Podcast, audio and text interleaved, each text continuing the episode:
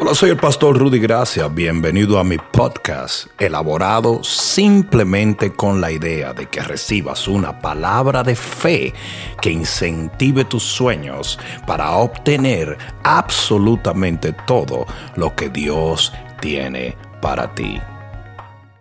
Hoy celebramos un día muy especial en los Estados Unidos. Obviamente, en muchas partes del mundo se celebran diferentes días. Pero hoy es el Día de las Madres. Un aplauso para todas las mamás. Yo dije algo en días pasados que quiero volver a repetir. Y es lo siguiente. Uno de los nombres de Dios es el Shaddai. Y mucha gente erróneamente, y no por acusar a nadie, porque no big deal, ha traducido el Shaddai como el Todopoderoso. La realidad es que en el original arameo, el Shaddai quiere decir the, the all-breasted one, aquel que tiene senos para amamantar. Y no quiere decir que Dios tiene senos.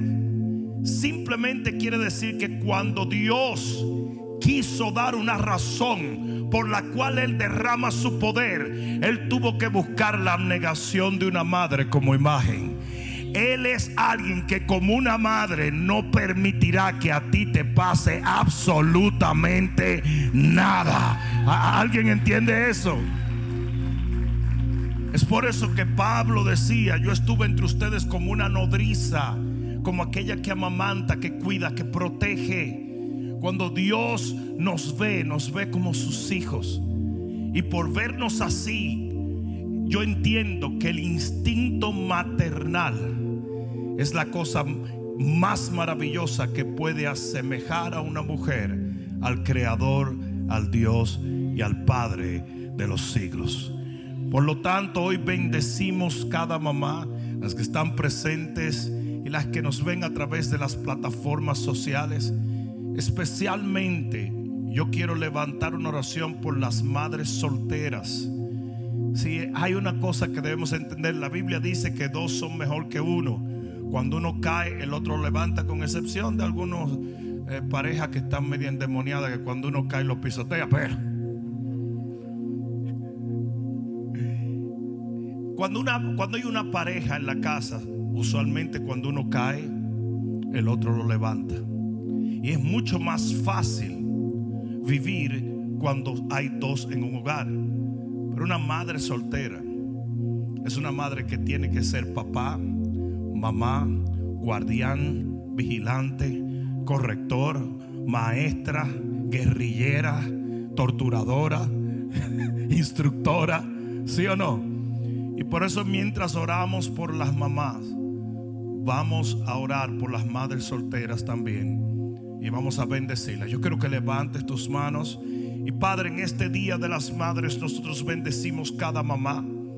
Las bendecimos en el nombre glorioso de Jesús. Y te damos las gracias por el instinto que pusiste en ellas. Te damos las gracias por su abnegación, su dedicación. Y levantamos especialmente en este tiempo una oración por las mamás solteras en un tiempo tan difícil donde la preocupación de ellas por sus hijos ha aumentado tanto, Señor.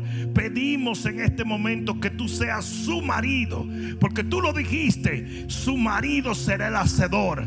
Señor, en el nombre de Jesús, que ellas no se sientan abandonadas, que ellas no se sientan echadas a un lado. Ayúdalas, proveeles. Tú fuiste, oh Dios aquel que proveyó para cada viuda, que proveyó para cada mujer sola. Señor, en el nombre poderoso de Jesús, te pedimos en el nombre de Jesús que cuides de ellas y de sus hijos. Bendecimos cada matrimonio, bendecimos cada hogar, bendecimos cada núcleo familiar, bendecimos los hijos que han nacido de vientres de bendición. Y te damos las gracias en este día, porque tú, Señor, mostrarás en este tiempo tu misericordia, tu poder y tu bondad sobre toda mamá y sobre sus hijos. En el poderoso nombre de Jesús, alguien diga amén, amén, amén.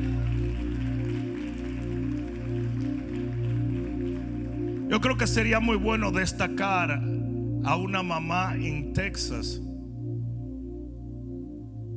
Que un juez hermoso, maravilloso, estropajoso, decidió ponerla en la cárcel porque ella abrió su salón de belleza.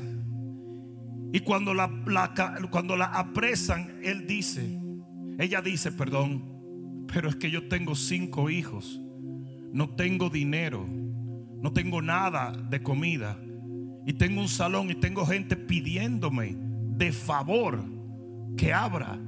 Si los doctores pueden atender con mascarillas y guantes, porque yo no puedo hacer lo mismo? Y esa es la lógica de lo que yo he estado hablando. La lógica de lo que yo he estado hablando es que detrás de esta, este cuidado de tu salud que los gobiernos tienen, queremos cuidar tu salud, no es más que un, un ensayo de control total en la población.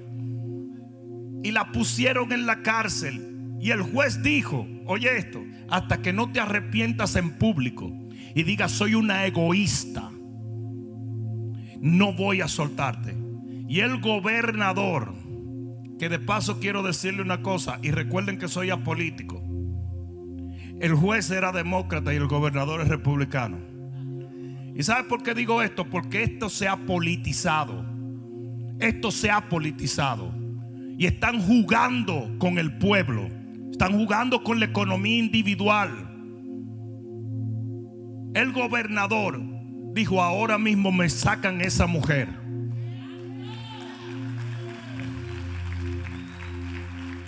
y por orden ejecutiva del gobernador de Texas la sacaron. Y todavía, como fue tan rápido y llegaron a entrevistar al gobernador, dijo, asegúrense ustedes la noticia de que la sacaron, porque si no yo voy a tomar cartas en el asunto. Y eso es lo que se necesita hoy para romper esta agenda diabólica. Se necesitan hombres que entiendan qué es lo que está pasando. Y es increíble que hay hombres que ni siquiera tienen el Espíritu de Dios, y yo no sé si ese hombre es cristiano o no, que tienen más discernimiento que algunos cristianos que están procediendo como ovejitas ciegas.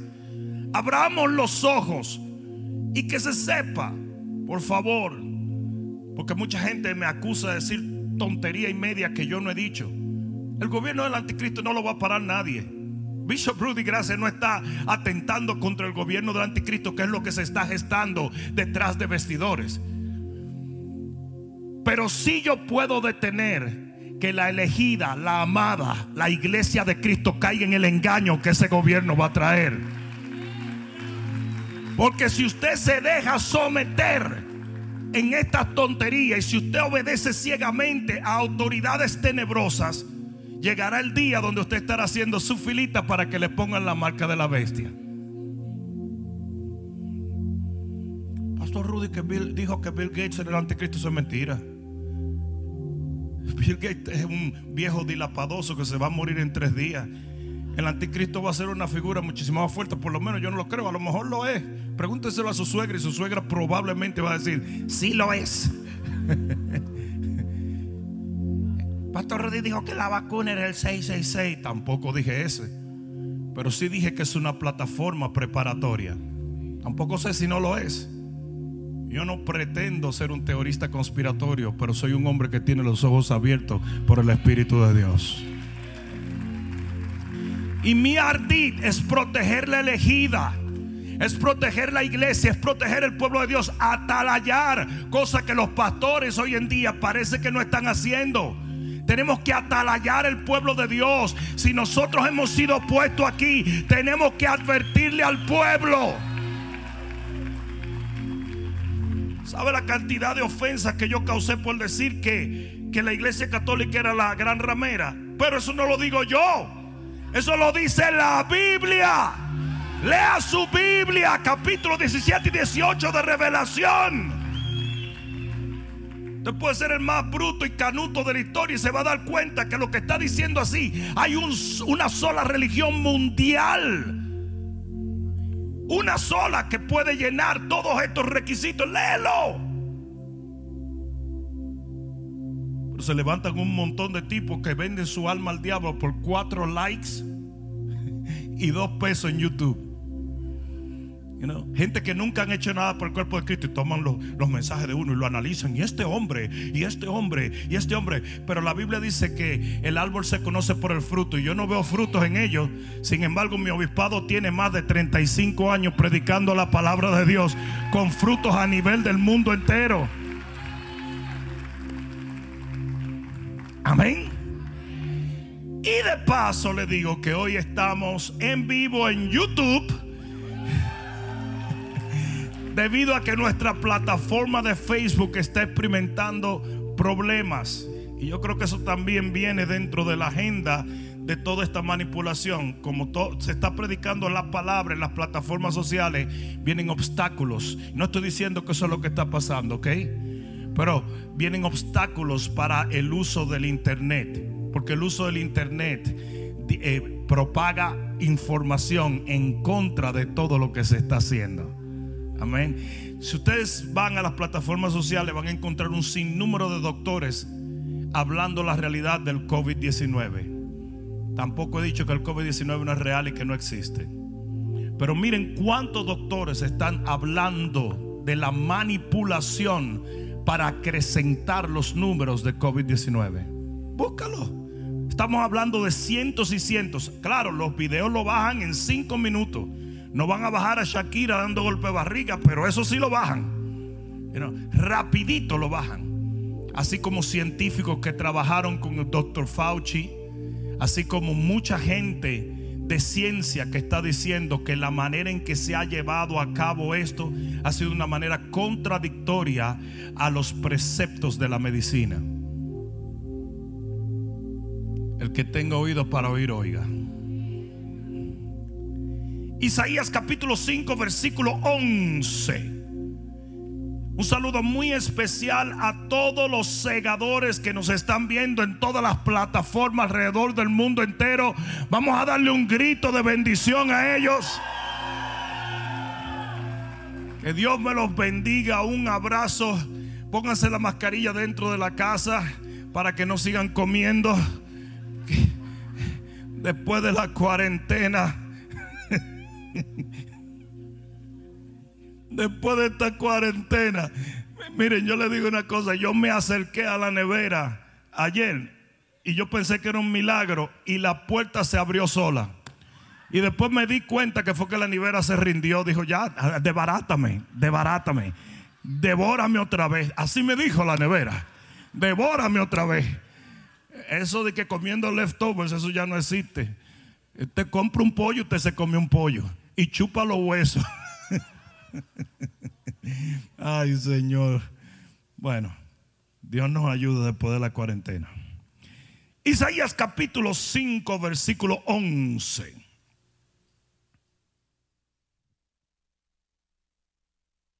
Yo voy a hablar de la visitación de su gloria.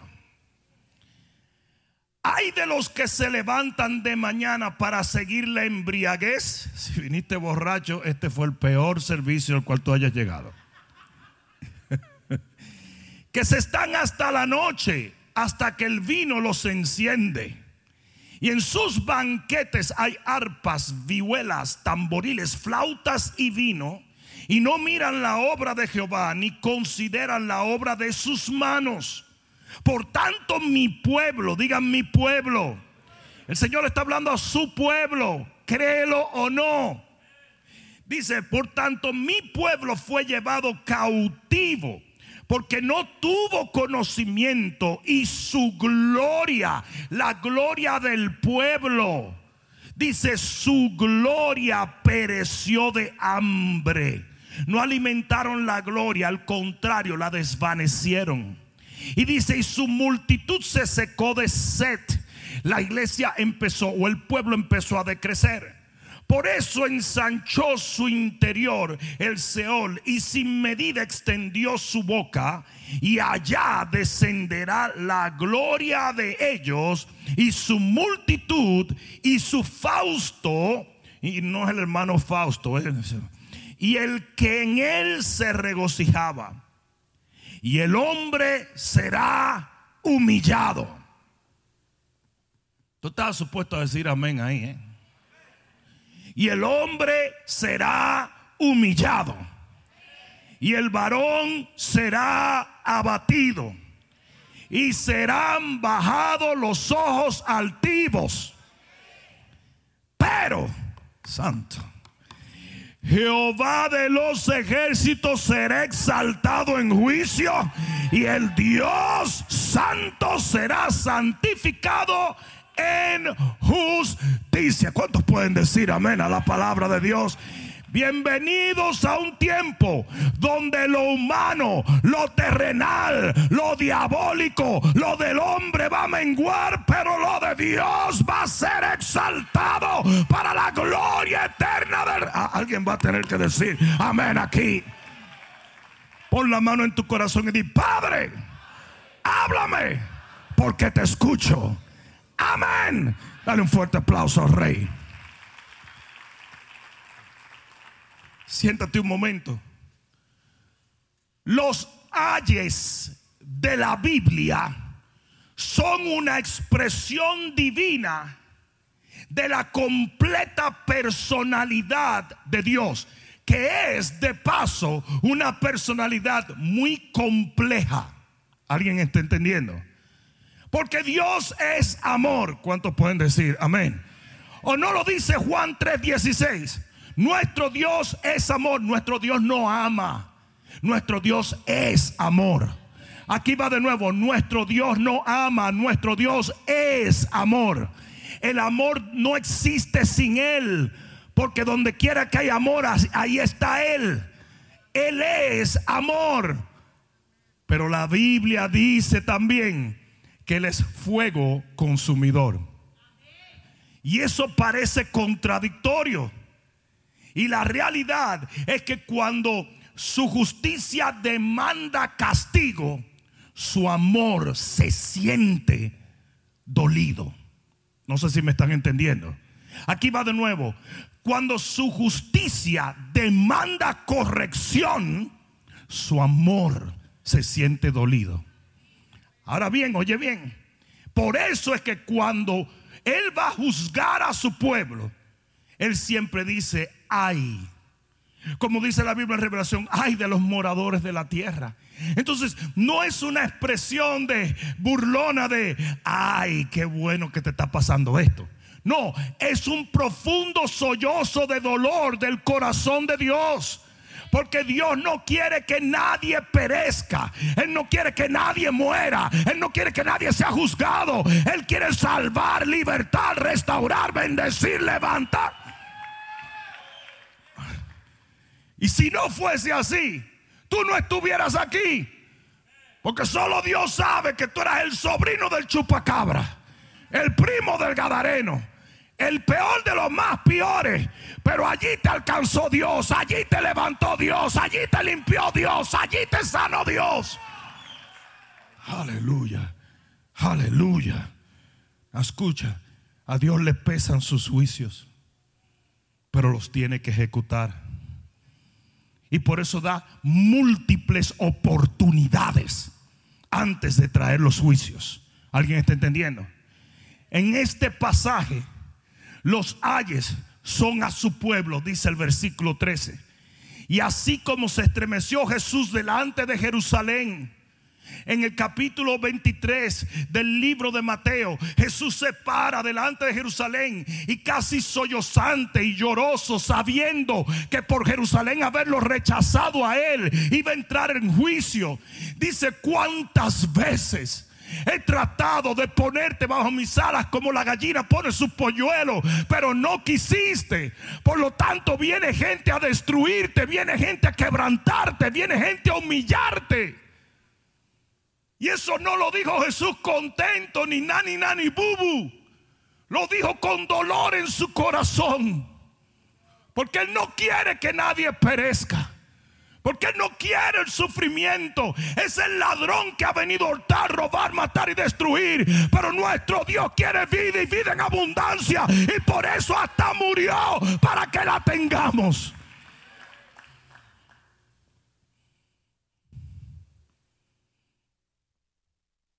Cuando nosotros leemos este pasaje, hay seis ayes.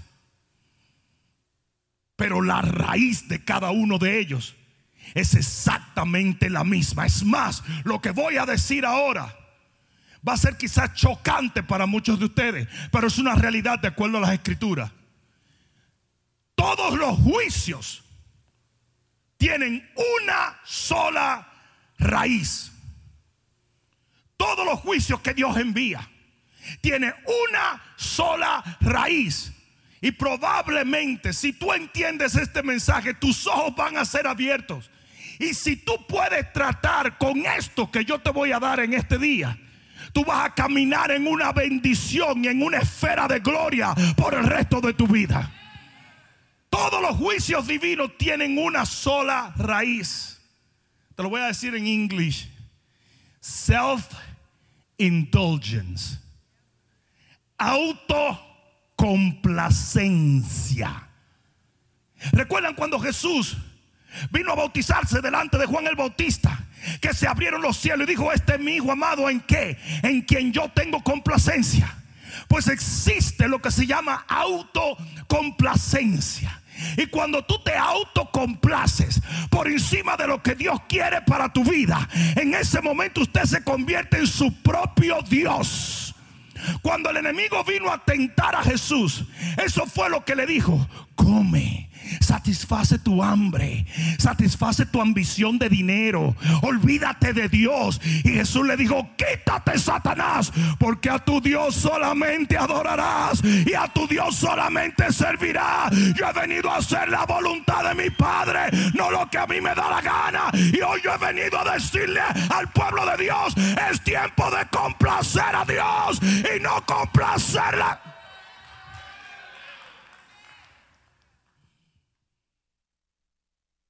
Ustedes han visto cuando la Biblia dice su Dios es el estómago.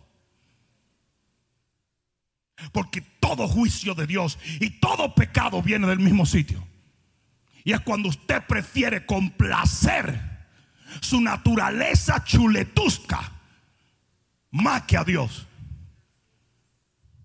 ¿Qué es autocomplacencia? Es el acto de autosatisfacer cualquier impulso o necesidad es completa autosuficiencia o independencia de Dios. Es no restricción en lo que busca la carne. Es satisfacerte a ti mismo por encima de lo que Dios ha definido como real satisfacción. Y el precursor de esto es Satanás. Porque fue lo que pasó en Génesis 3. En Génesis 3 él vino y le dijo, tienes hambre yo sí tengo hambre. Pues come de ese. Dijo, pero hay muchos otros. No, es de ese. ¿Por qué? Porque si comes de ese, serás como qué. A ver, a ver, los teólogos, los teólogos, los teólogos. Serás como Dios. Serás como Dios con D pequeña. Eso fue lo que convence a la primera mujer y al primer hombre. Van a ser como Dios cumplan con satisfacer su apetito y serán como Dios. Los sinónimos de autosuficiencia son altivo, arrogante, orgulloso, engreído, imperioso, soberbio, presumido. Y atiende este sinónimo, endiosado. Endiosado. Cuando usted deja de cumplir la voluntad de Dios para satisfacer los apetitos de su naturaleza carnal, usted es su propio Dios.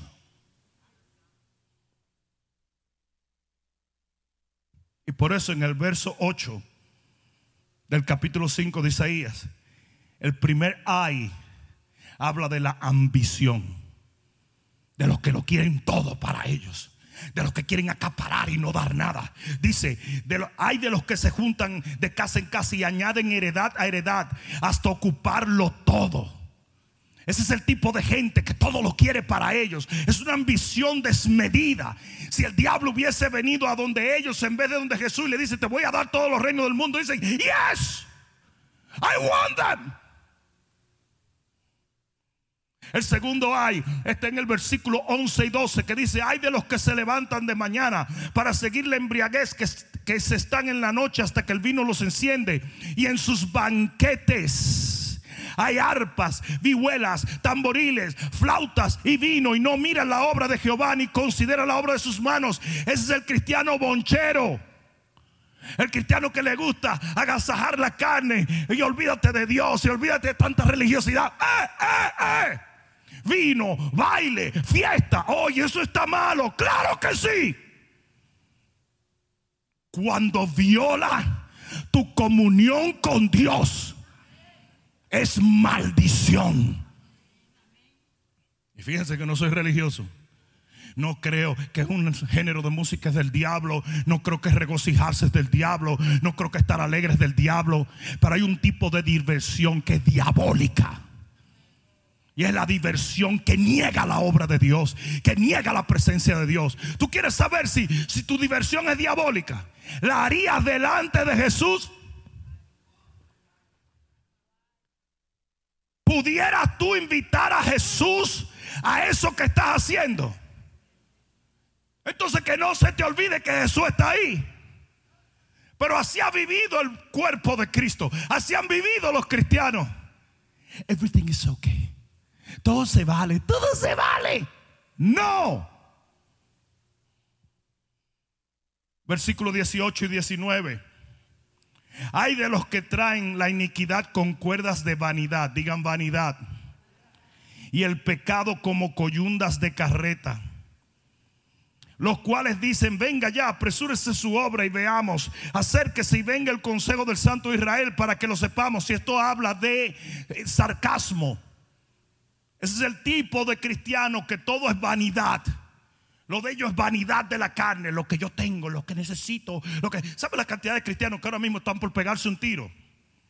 Pero no, porque están fuera de la iglesia o del reino, porque están alejados de las cosas de Dios o porque están preocupados por la obra de Dios. No, sino porque tienen miedo que le quiten el carro. No, yo no es que yo esté a favor de que eso lo hagan, pero ¿a dónde está nuestra escala de valores? O somos como Jonás, que le importaba a la gente un comino, pero sí le daba valor a una rama, a una rama que lo cubriera del sol. La casa, los carros, todo eso son ramas que nos cubren del sol. Nuestro objetivo es cumplir una misión eterna.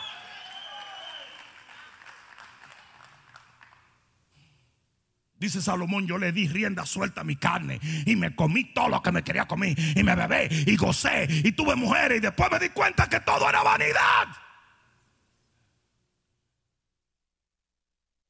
¿Sabe lo que es vanagloria? No es una hermana de la iglesia vana gloria. Quiere decir una gloria que se esfuma porque no es real.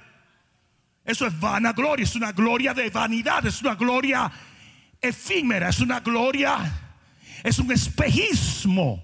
Como cuando una gente va en un desierto, tiene sed y ve las aguas y de repente se tira y lo que es es arena. hay mucha gente que vive en vana gloria. Cambiaron la gloria de Dios por vanidad de hombre. Pastor, pero mejor vamos a hablar de consuelo. Eh, estoy hablando de consuelo. Porque la única, manera de llegar a una visitación de Dios es entendiendo esto. Ningún avivamiento brota de la vanidad. Ningún avivamiento o visitación de Dios brota del orgullo. Ningún avivamiento o visitación de Dios, ningún derramamiento de la gloria de Dios brota de la autocomplacencia o la autosuficiencia es cuando el hombre se quebranta y reconoce cuánto necesitamos a Dios.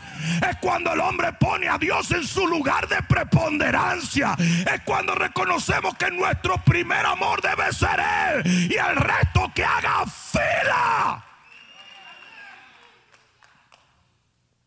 Y aunque soy un creyente extremo en la prosperidad Creo que mucho de lo que es del estado de la iglesia hoy en día tiene que ver con el mensaje de la ultra prosperidad. Comenzamos a, creer que bendición era el dinero. Are you kidding? Si eso fuera verdad, entonces los narcos son la gente más bendecida del mundo. Los pecadores. No, no estoy en contra de la prosperidad. Es más, soy uno de los pastores más prósperos que conozco. Que se sepa. Y no tengo ningún temor de decirlo. Pero de nada sirve tener bienes materiales si no tienes tu corazón en el lugar correcto. Porque la iglesia, la Odisea, decía que era rica y el Señor le dijo, eres miserable. En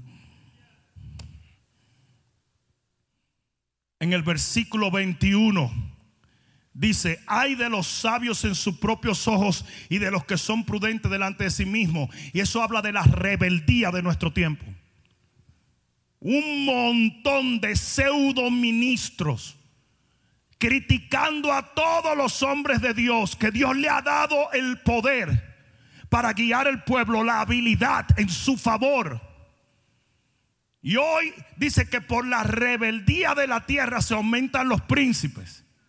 Hoy yo digo algo y 20 mil locos salen. Eso no es así, eso es así, eso no es así, eso es así. ¿Quién te preguntó? Nadie te escucha, nadie te hace caso. ¿Ustedes saben por qué lo hace? Para poder poner un hashtag, Rudy Gracia. Y como la gente escucha la palabra de Dios a través de este ministerio que tiene fruto de ser un ministerio legítimo, ellos quieren poner ese hashtag. Para que cualquiera que busque palabra de Dios termine oyendo las babosadas y porquerías.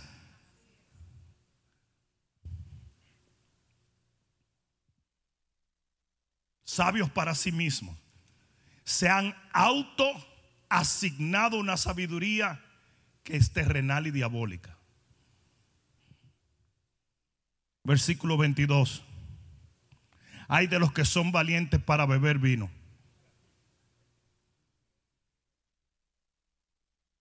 Amén, pastor.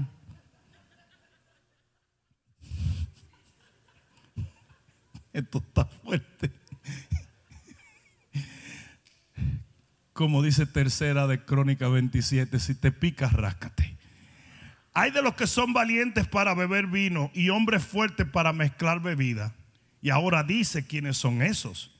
Los que justifican al impío mediante cohecho y al justo quitan su derecho. Estos son los que defienden las obras de la carne por encima de lo que la justicia enseña. Tal hecho es el vino. El vino es un asunto polarizante en la iglesia cristiana. ¿Por qué? Porque yo no se necesita ser un teólogo para saber que la basura más grande que existe es el alcohol y la droga. Es más, cuando tú no eras cristiano, tú sabías que eso era disparate. Tú sabías que eso era agua de vacinilla. Yo le digo a mis hijos desde siempre, nunca tomen vino y les voy a decir por qué.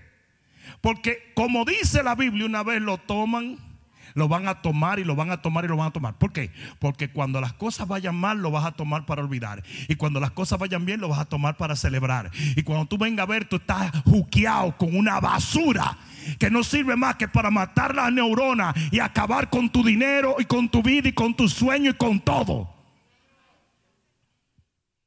Enséñenme una gente que el alcohol no le haya hecho daño. Enséñenme uno que haya dicho, gracias a Dios yo soy un borracho desde joven y cómo he triunfado. Mentira del diablo.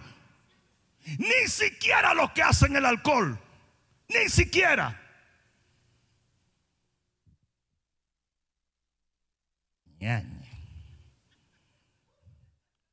¿Sabe lo que dice la Biblia en el libro de Proverbios? Que el dado al vino pervierte el derecho.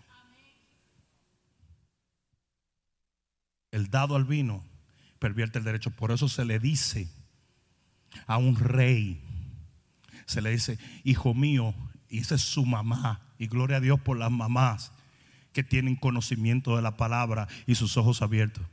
Hijo mío, no vayas a beber vino, porque vas a pervertir tu derecho.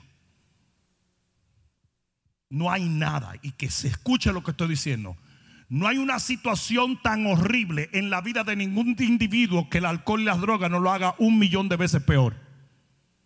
Si usted cree que usted está mal, métase un galón de alcohol y fúmese un par de tabaco de marihuana para que usted vea cómo usted en tres días se va para porra.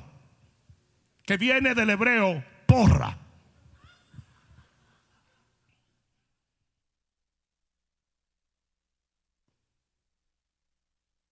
En este famoso COVID hay una distinción entre la gente que se recupera y los que no. Y tiene que ver mucho de si han fumado o no. Desde el primer cigarrillo usted está contaminando los pulmones.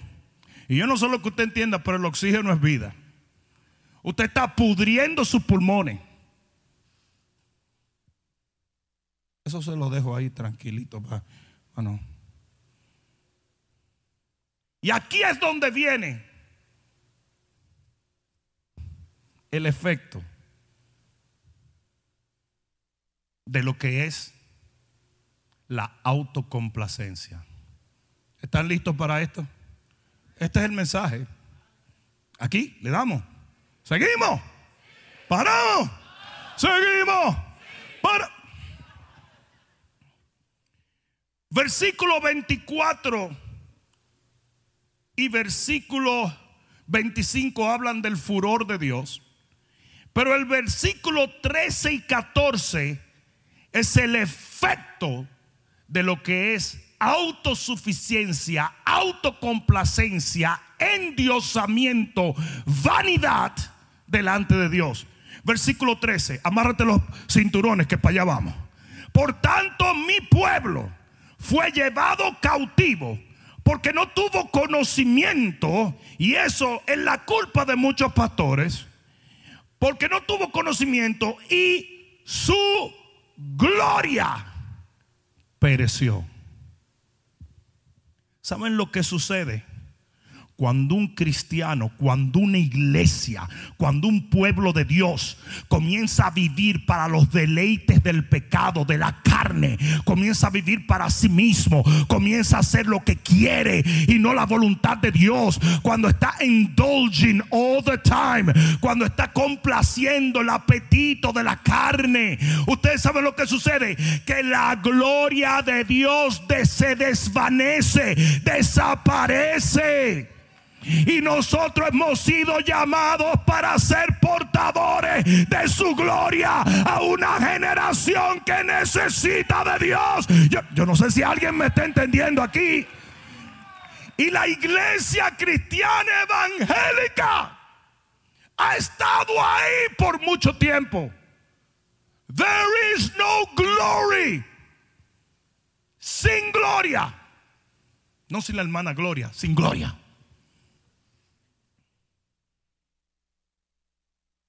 Oigan esto. Salmo 8. Salmo 8, versículo 3.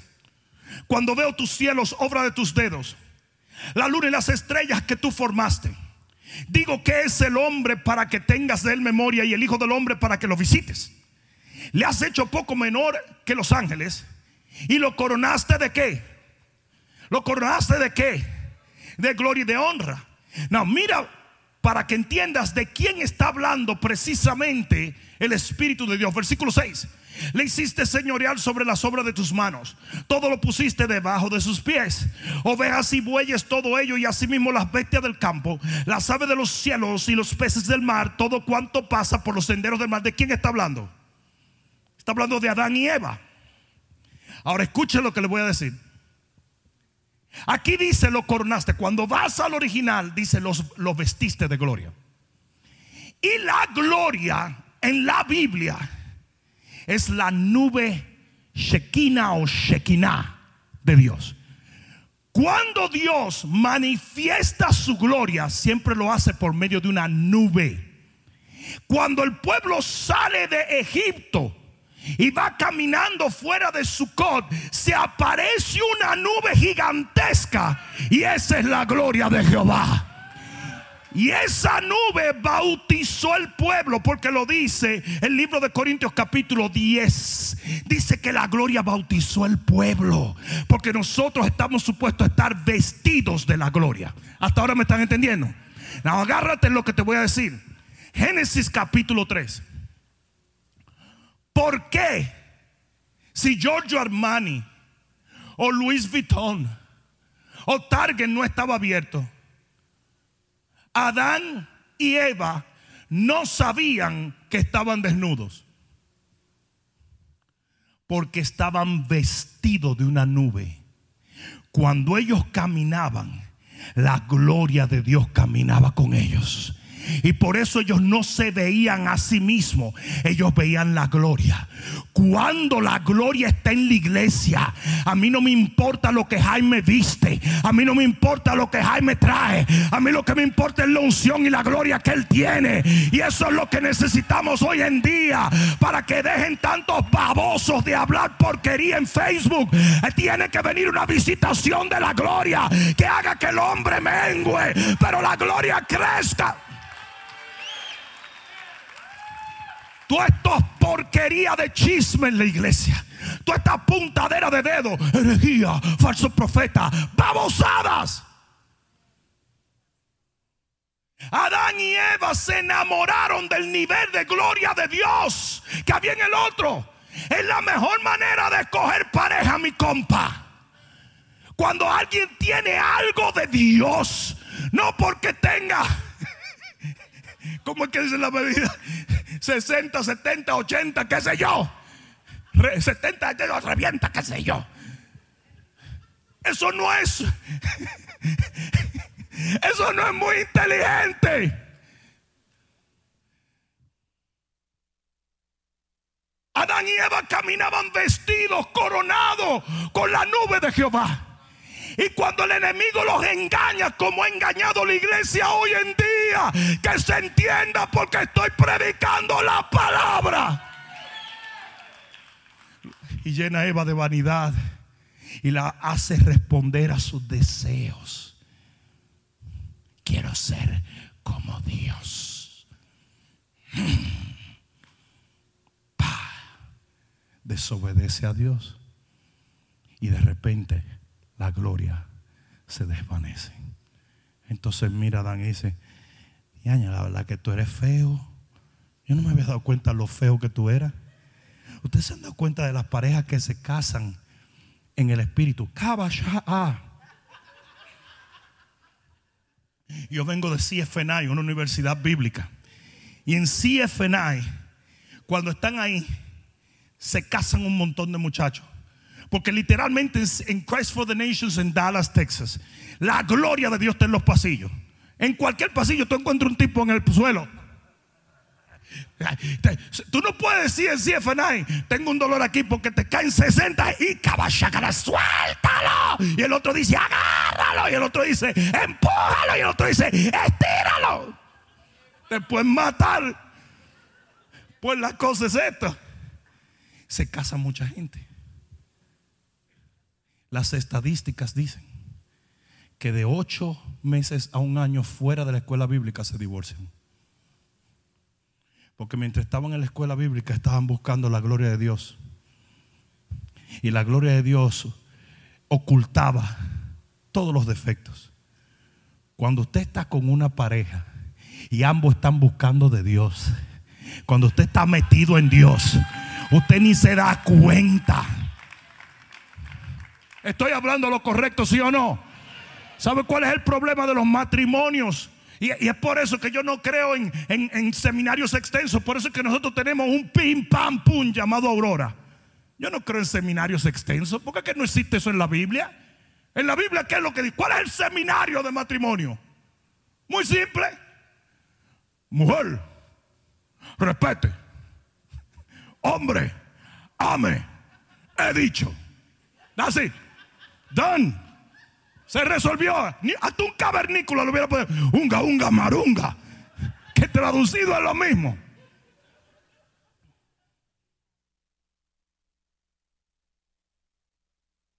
¿Por qué? Porque se supone que si usted es cristiano, no cretino, usted junto va a estar buscando la presencia de Dios hasta que esa nube oculte todo lo humano y usted comience a amar a esa pareja por lo que tiene de Dios y no por lo que tiene de humano.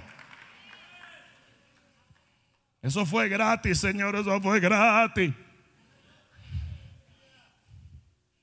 La gloria se fue porque la gloria se desvanece en la autocomplacencia. La gloria se desvanece. Y la gloria se ha desvanecido de la iglesia de nuestro tiempo. Porque lo que tenemos es un montón de, de jugadores al circo. La adoración ya no es adoración, ahora son shows. Los servicios ya no honran a Dios. Ahora todo es llamando la atención. Señores, perdónenme por lo que voy a decir. Pero ¿cómo usted va a salir a darle un plato de comida a una gente y lo va a poner en el internet? ¡Qué degradación tan horrible! Cuando la Biblia dice que lo que hace tu mano derecha no lo ve a tu izquierda. Hasta Jim Carrey lo dijo. Dijo, ¿cómo degradar un individuo? Tengo hambre. Y tú llegas a meterme una cámara en la cara.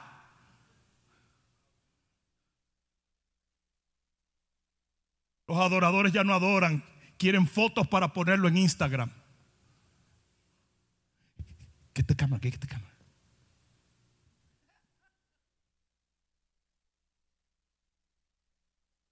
Adorando, alabando bendiciendo a Dios. Mira a Dios. No mires a Dios, mírame a mí.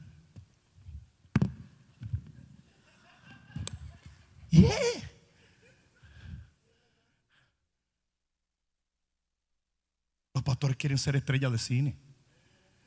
La gente quiere ser estrella de cine.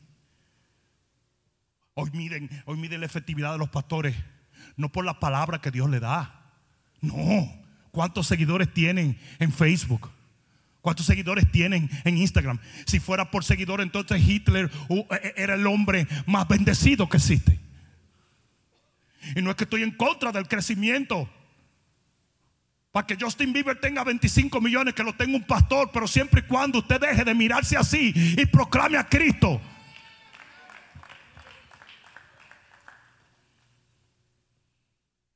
Y voy a decir algo que me va a hacer escuchar como un tipo demasiado fuerte. Pero acá un West, hoy lo ponen, le ponen una cámara y un micrófono en la mano para que hable cosas que él no sabe. Pero los hombres de Dios que están predicando la verdad, lo persiguen y lo apedrean. Y esa es la generación en la cual estamos viviendo. ¿Por qué Cayan West tiene tanta, relevancia en la iglesia cristiana hoy? Porque, porque ha predicado por las últimas dos décadas sobre violación, sobre molestación, sobre adulterio. Y no es que yo esté en contra de él. Gloria a Dios. Gloria a Dios que están viendo la luz. Pero debemos aprender a poner las cosas en su sitio.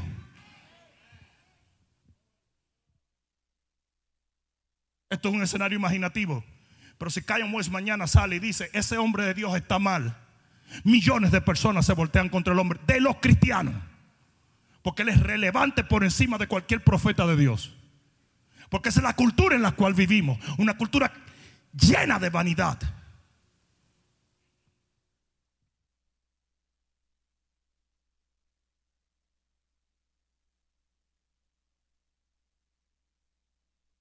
Lo voy a dejar ahí que...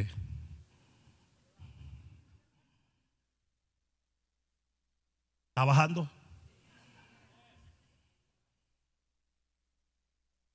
¿Está bajando? ¿Ya bajó? ¿No se atragantaron ninguno? Porque hay gente que lo que necesita es leche. A mí me dijeron, pastor, si tú sigues predicando así, te vamos a sacar de la televisión. Te vamos a sacar de los medios. Porque lo que queremos es que tú digas la bin, a la van, a la bin, bombán. Con el Señor a las puertas. Y una iglesia dando vuelta y divagando.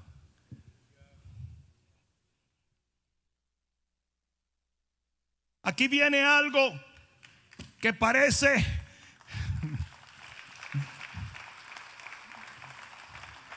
parece una locura. En el versículo 15 y 16 viene la razón del COVID-19. Y el hombre será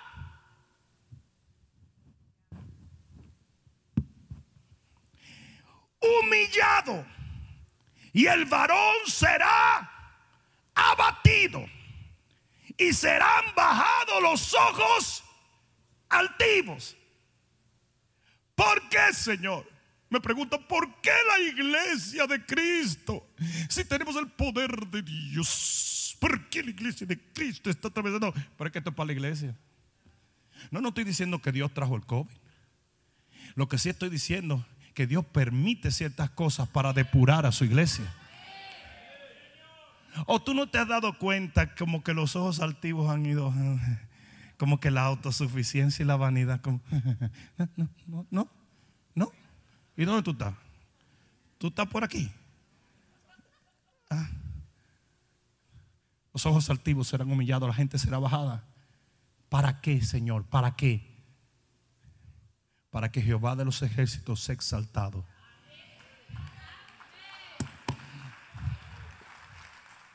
Para que Jehová de los ejércitos sea exaltado para que su nombre sea glorificado, para que su poder sea santificado, para que su iglesia comience a mirarlo a Él, para que la gente deje de pensar que puede por sí solo y empiece a buscar al Rey de Gloria. ¿A quién fue que yo vine a hablarle hoy? No, no no es el hombre, no es el dinero, no son los políticos, ni la medicina. Lo que hace que la iglesia brote después de un COVID es la visitación de la gloria de Jehová. Mascarilla. Mascarilla, mascarilla. Que de casa, que de casa, el cheque de Trump. Eso está bien que lo haga el hombre que no conoce al Señor. Pero nosotros, yo dije nosotros, nosotros.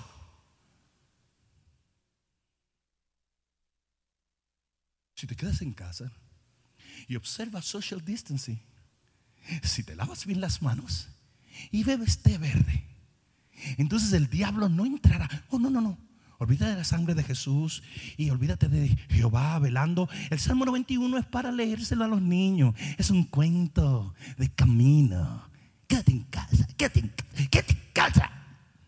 Quédate en casa. Pero si los demonios van para la casa, ¿eh? Pero si el ángel de la muerte fue para la casa de los israelitas, tú te quedas en casa y te van a ir a tocar la puerta el mismo diablo te va a tocar la puerta. Y será mejor que cuando Él vaya a tocar esa puerta, la sangre del cordero esté aplicada. Porque el Lysol no lo va a detener. Yo dije, el Lysol no lo va a detener. Ni la mascarilla tampoco. Esto es un problema espiritual, no físico ni natural. Usted tiene que estar bajo pacto con Dios. Usted tiene que estar bajo la gloria de Dios. La Biblia dice que el que nace de Dios no practica el pecado y el maligno no le toca. El maligno no le toca. El maligno no le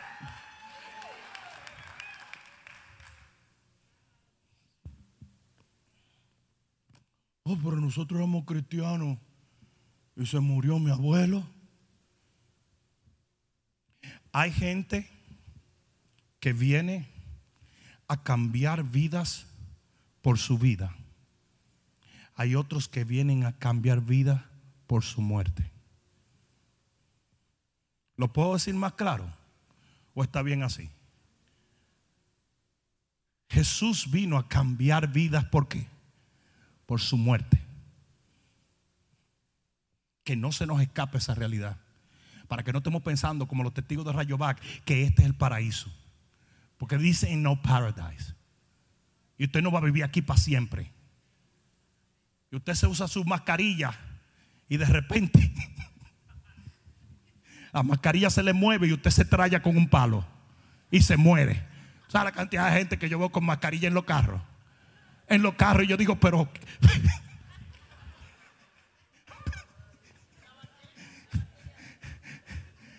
La mascarilla más, más inusual la vi en estos días.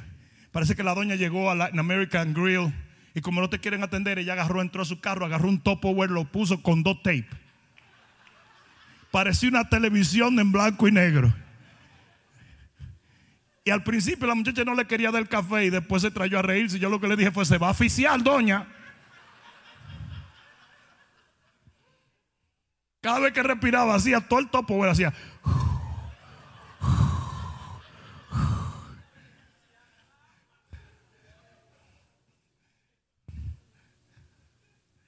¿Por qué Dios nos humilla? Porque cuando nosotros menguamos, Dios crece en nosotros. Real poder no está en tus talentos ni en tu fortaleza física. Real poder está en el nivel de la gloria de Dios. Es por eso que un David puede despedazar y matar a un Goliat y un Sansón puede venir en contra de cualquier león y destrozarlo también. Sin embargo, cuando Sansón pecó, no tenía nada hasta que volvió a conectar con la gloria de Dios. Porque ese es el real poder.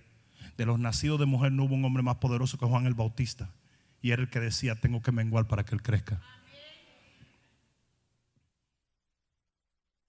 ¿Por qué Dios nos humilla?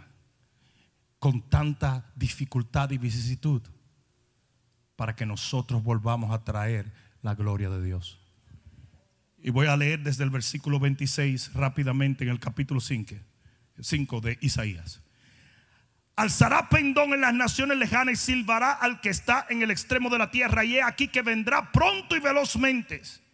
No habrá entre ellos cansado ni quien tropiece, ninguno se dormirá ni le tomará sueño, a ninguno se le desatará el cinto de los lomos ni se le romperá la correa de sus sandalias. Sus saetas estarán afiladas y todos sus arcos entesados.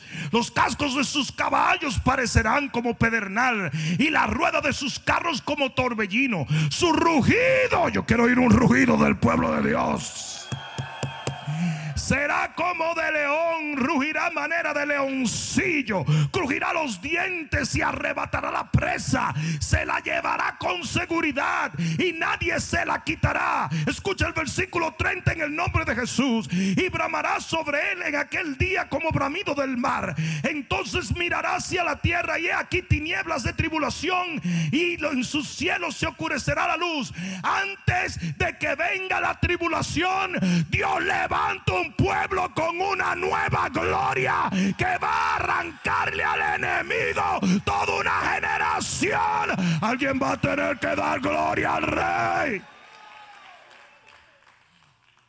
Y en medio de ese caos, en medio de esa iglesia sin gloria, en medio de esa iglesia vanidosa, Dios va a humillarnos para que nosotros nos convirtamos en el pueblo más glorioso que jamás se haya visto. ¿Alguien entendió eso? ¿Cómo será ese pueblo? Si alguien me ayuda aquí, les agradezco.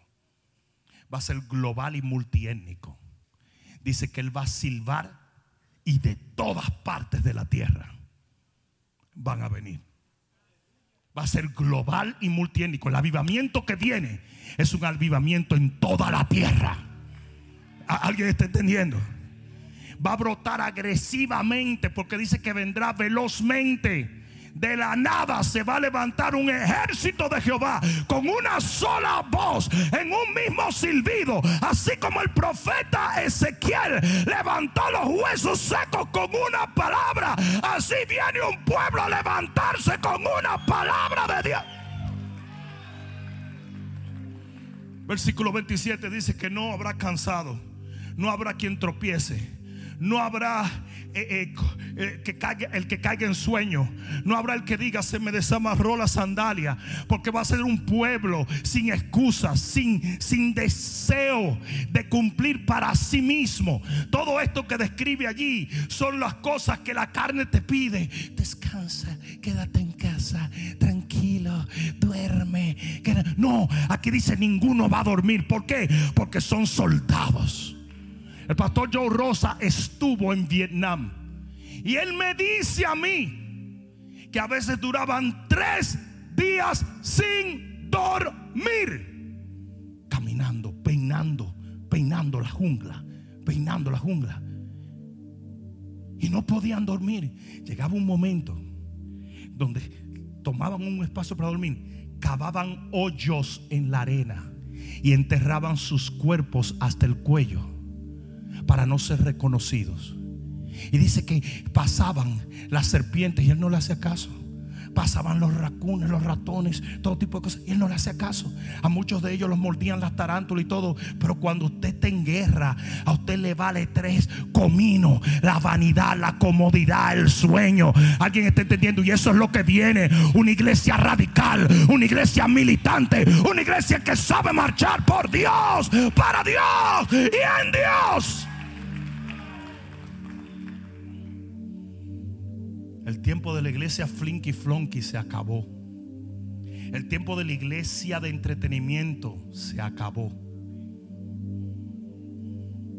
Versículo 28. Dice que sus flechas estarán afiladas. Dice que sus arcos estarán entensados.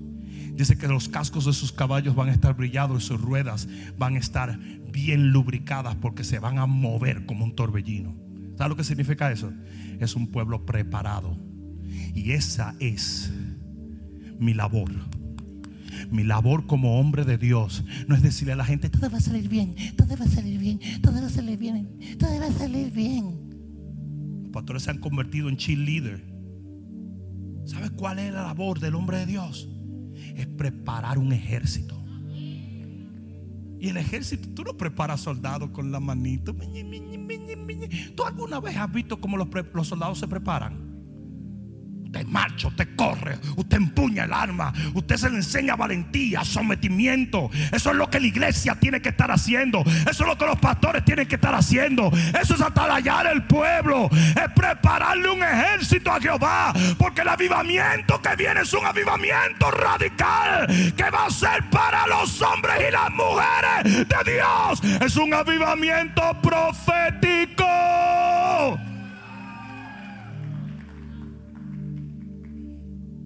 Algunos dirán, mm, yo creo que mi primo no va a estar ahí, ¿no? You're right. Viene una polarización muy fuerte. El tibio será vomitado. Y si es vomitado, quiere decir que estaba dentro. Y Dios no vuelve a su vómito. O sea que hay un grupo de gente que va a ser vomitada. Y nunca más volverán a ser parte del cuerpo. Hay una iglesia laodiceica que se queda para la tribulación. Filadelfia es una iglesia guerrera.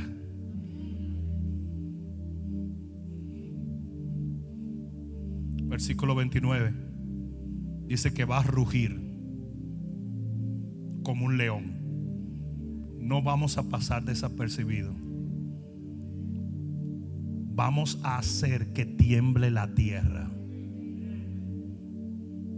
Dice que nadie va a poder arrancar lo que ese pueblo arrebate. Viene un tiempo de victoria tras victoria, tras victoria, tras victoria, tras victoria victorias en la familia, victorias en las naciones, victorias en los territorios. Nuestros hijos van a venir a Cristo, nuestras familias van a venir a Cristo y vamos a arrebatar las almas y vamos a arrebatar los matrimonios y vamos a arrebatar la familia y vamos a arrebatar las ciudades y vamos a arrebatar los canales de televisión y vamos a arrebatar la radio y vamos a arrebatar el internet y nadie nos va a quitar la voz, nadie nos va a silenciar, nadie nos va a censurar, nadie nos va a detener.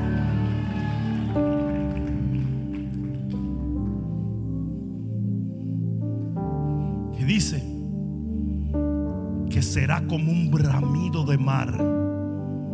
Y es interesante que en Lucas 21, 25 dice entonces habrá señales en el sol, en la luna y las estrellas y en la tierra angustia de la gente confundida a causa del bramido del mar y de las olas.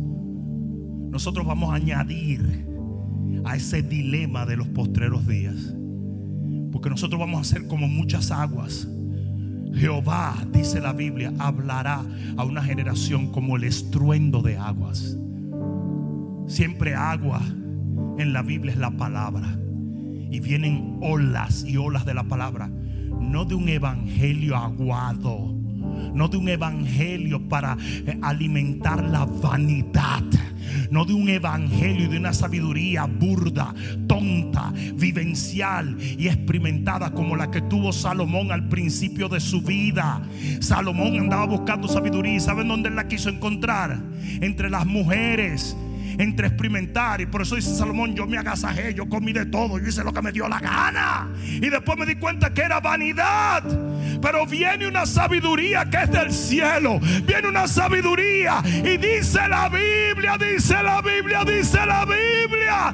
Que la sabiduría de Jehová cubrirá la tierra como las aguas cubren el fondo de la mar. Los primeros que tienen que cambiar su discurso humanista son los predicadores. Ese temor de ofender a la gente. Esa seducción buscando likes. Nada puede ser peor que la competencia ministerial que hay hoy en día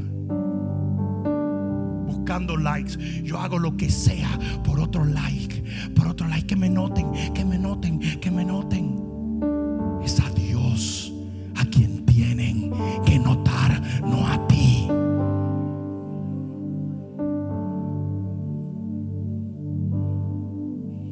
Por eso cuando dicen las estrellas del Evangelio van a desaparecer, créelo. Eso no quiere decir que no va a haber pastores y no va a haber ministros.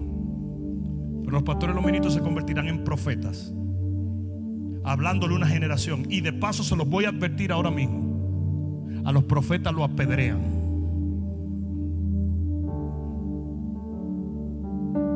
Y, es por eso que todo lo que uno dice desde un púlpito, salen cuatro locos a tirarle piedra a uno. Porque el profeta se apedrea. ¿Saben por qué? Porque hay muchos que prefieren ser confortados con una mentira antes que ser confrontados con una verdad.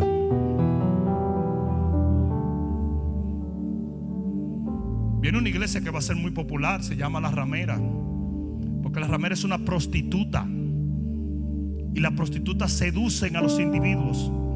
Y esa iglesia va a ser tan popular que hasta los maometanos y los budistas van a unirse a esa iglesia. Porque va a ser muy popular, no rechaza a nadie, a todo el mundo lo abraza. Su base es el amor, pero es un amor fofo, mentiroso. No es amor, es seducción.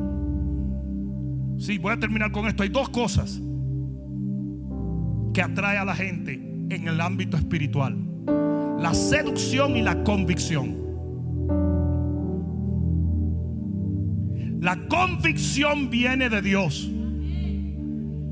Y la convicción es mala al principio, pero es vida eterna al final. Por eso cuando tú te sientes en convicción, entras en contristación y dices, lo he hecho mal. Estoy mal. Y eso te lleva a una mejor vida en Cristo. Pero la seducción es al revés. La seducción viene del diablo y es buena al principio, pero al final es muerte. Por eso es que dice, hay hombres cuyos caminos le parecen de vida y terminan siendo caminos de muerte.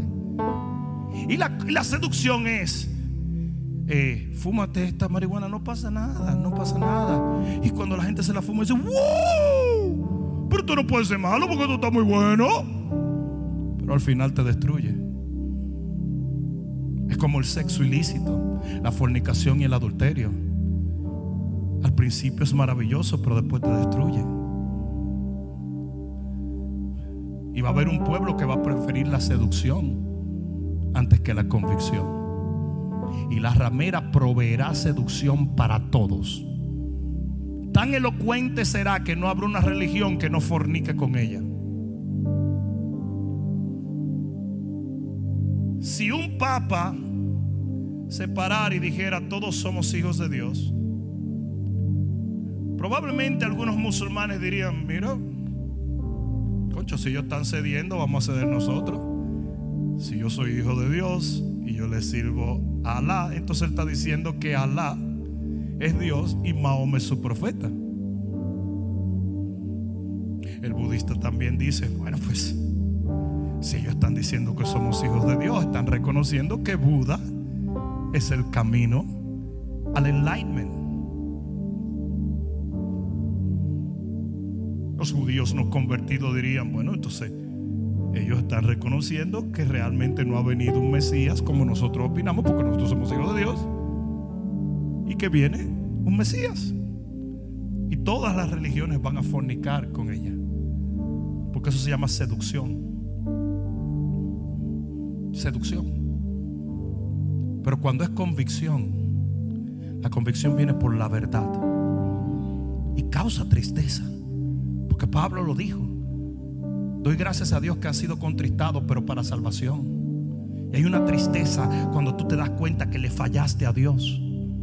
Hay una tristeza en el arrepentimiento. Hay una tristeza en haber tomado a Dios y no haberle dado el valor que Él demanda. Y la gente va a escoger. Muchos se van a alejar, pero multitudes van a venir. Alguien diga amén a esto.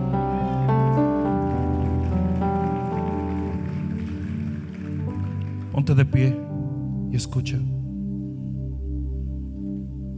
La autocomplacencia, la vanidad, el endiosamiento, el orgullo, la satisfacción para los deseos de la carne se llevó la gloria de la iglesia. Cuando Dios debe preferir la gloria del hombre a la gloria de Dios, Él desvanece su gloria. Pero un pueblo humillado, un pueblo enfocado, un pueblo enamorado de Dios va a volver a traer esa gloria a la iglesia. Yo mi pregunta es, ¿eres tú parte de ese pueblo? Y es por eso que en el mismo libro de Isaías, en el capítulo 60, dice, levántate y resplandece, porque ha venido tu luz. Y la gloria de Jehová ha nacido, digan nacido, sobre ti. Porque aquí que las tinieblas cubrirán la tierra y la oscuridad las naciones. ¿Es esto cierto, sí o no? Mas sobre ti amanecerá Jehová y sobre ti será vista su qué? Su gloria. Y andarán las naciones a tu luz y los reyes al resplandor de tu nacimiento. Escucha. Es una nueva gloria. Por eso es que dice que va a nacer la gloria. Porque la gloria que vamos a recibir nosotros como iglesia postrera e iglesia final es una gloria que se había perdido, pero que Dios trae de vuelta. Y lo que todo el que escucha la palabra de Dios a través del sonido de la voz de este siervo tiene que entender es que no tiene que ver conmigo, tiene que ver con usted. Mi trabajo es atalayar, mi trabajo es avisar, mi trabajo es precaver, mi trabajo es hablar, pero su trabajo es responder a la palabra de Dios. Que decide de qué iglesia será al final es el individuo, no el pastor. Y es por eso que muchos quieren que se calle ese hombre. No me gusta que se calle. No, hombre, no.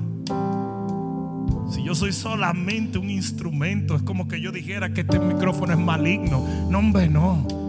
Yo soy una voz que clama en el desierto. El que sabe lo que hace con esas palabras es usted. Yo no vine a salvar a nadie, yo no tengo complejo mesiánico. Eso ustedes pueden estar seguros. Yo no tengo ningún complejo mesiánico. El que salva es Cristo a todo aquel que responde a su llamado. Cual me lleva a hacer una invitación a todo el que me está viendo en este momento. Si tú estás escuchando esta palabra es simplemente porque el Señor te está dando una oportunidad. La palabra que tú estás escuchando no es una palabra de entretenimiento, sino una palabra de convicción. Para que el quebrantamiento de tu corazón te lleve a buscar de Dios. La realidad es que tú estás a una oración de distancia de grandes cambios, cambios eternos. Y por eso en este momento no solo aquellos que por primera vez van a aceptar a Jesús, sino también aquellos que han reconocido que no le han servido a Dios con la pasión que demanda servirle a Él. Yo quiero invitarlos en este momento a hacer una oración delante del Señor. Repite conmigo ahí donde estás, en cualquier lugar donde estás, y acompáñenme los que están aquí. Díganle, Señor Jesús, en este momento yo respondo a tu palabra, arrepintiéndome de no haberte buscado, de no haberte servido, de no haber caminado como tú demandas que caminemos sobre todas las cosas. Perdóname por no haber hecho de ti mi primer y único amor. Hoy te confieso como mi dueño y mi Señor, creyendo que tu sangre paga y borra mis pecados y que tu resurrección se convertirá mi vida eterna. Por lo tanto, desde hoy, desde ahora en adelante, te voy a servir como tú demandas para vivir como tú prometes en el nombre de Jesús. El que lo crea, den el mejor gloria a Dios que le haya dado. Oh, no, no, no, no, no, no, no, no, no, dáselo fuerte. Vamos, vamos, vamos, segadores. Vamos, segadores. Vamos, segadores. Pon ambas manos en tu corazón permíteme orar por ti. Allí donde estás, en esa habitación de hospital. Allí donde estás, en esa casa vacía. Allí donde estás, en ese lugar de trabajo vacío, en esa empresa amenazada a la quiebra, en ese carro sin saber a dónde ir. Yo quiero que me permitas orar por ti. Porque muchos confían en carros, otros en caballos, pero tú vas a poner tu confianza en uno que es poderoso, en uno que es infalible, en uno que todo lo puede, todo lo sabe y todo lo hace a favor de su pueblo. Por tanto, yo me levanto en contra de toda enfermedad, en contra de todo plan satánico, en, en contra de toda manipulación diabólica, en contra de todo espíritu de temor, en contra de todo espíritu de muerte, en contra de todo espíritu suicidio en contra de todo espíritu de depresión. Satanás, escúchame bien. Yo te echo fuera en el nombre de Jesús y comando milagros en este pueblo que hoy cree, hoy cree, hoy cree en Jesús. Yo te reprendo, diablo. Yo te ordeno, suelta la mente y la familia, suelta los ministerios, suelta la iglesia. Lárgate, diablo asqueroso, en el nombre de Jesús. Padre mío, devuelve tu gloria sobre esta generación, porque nosotros avanzaremos por ella, en ella y para ella. Y cumpliremos con la asignación que nos has dejado hasta que tu pronto regreso se manifieste. En el nombre de Jesús, el que lo crea diga amén. Vamos segadores, dale un fuerte aplauso. Vamos segadores, dale un fuerte aplauso. Uh. Felicidades a todas las madres. Les bendigo en el nombre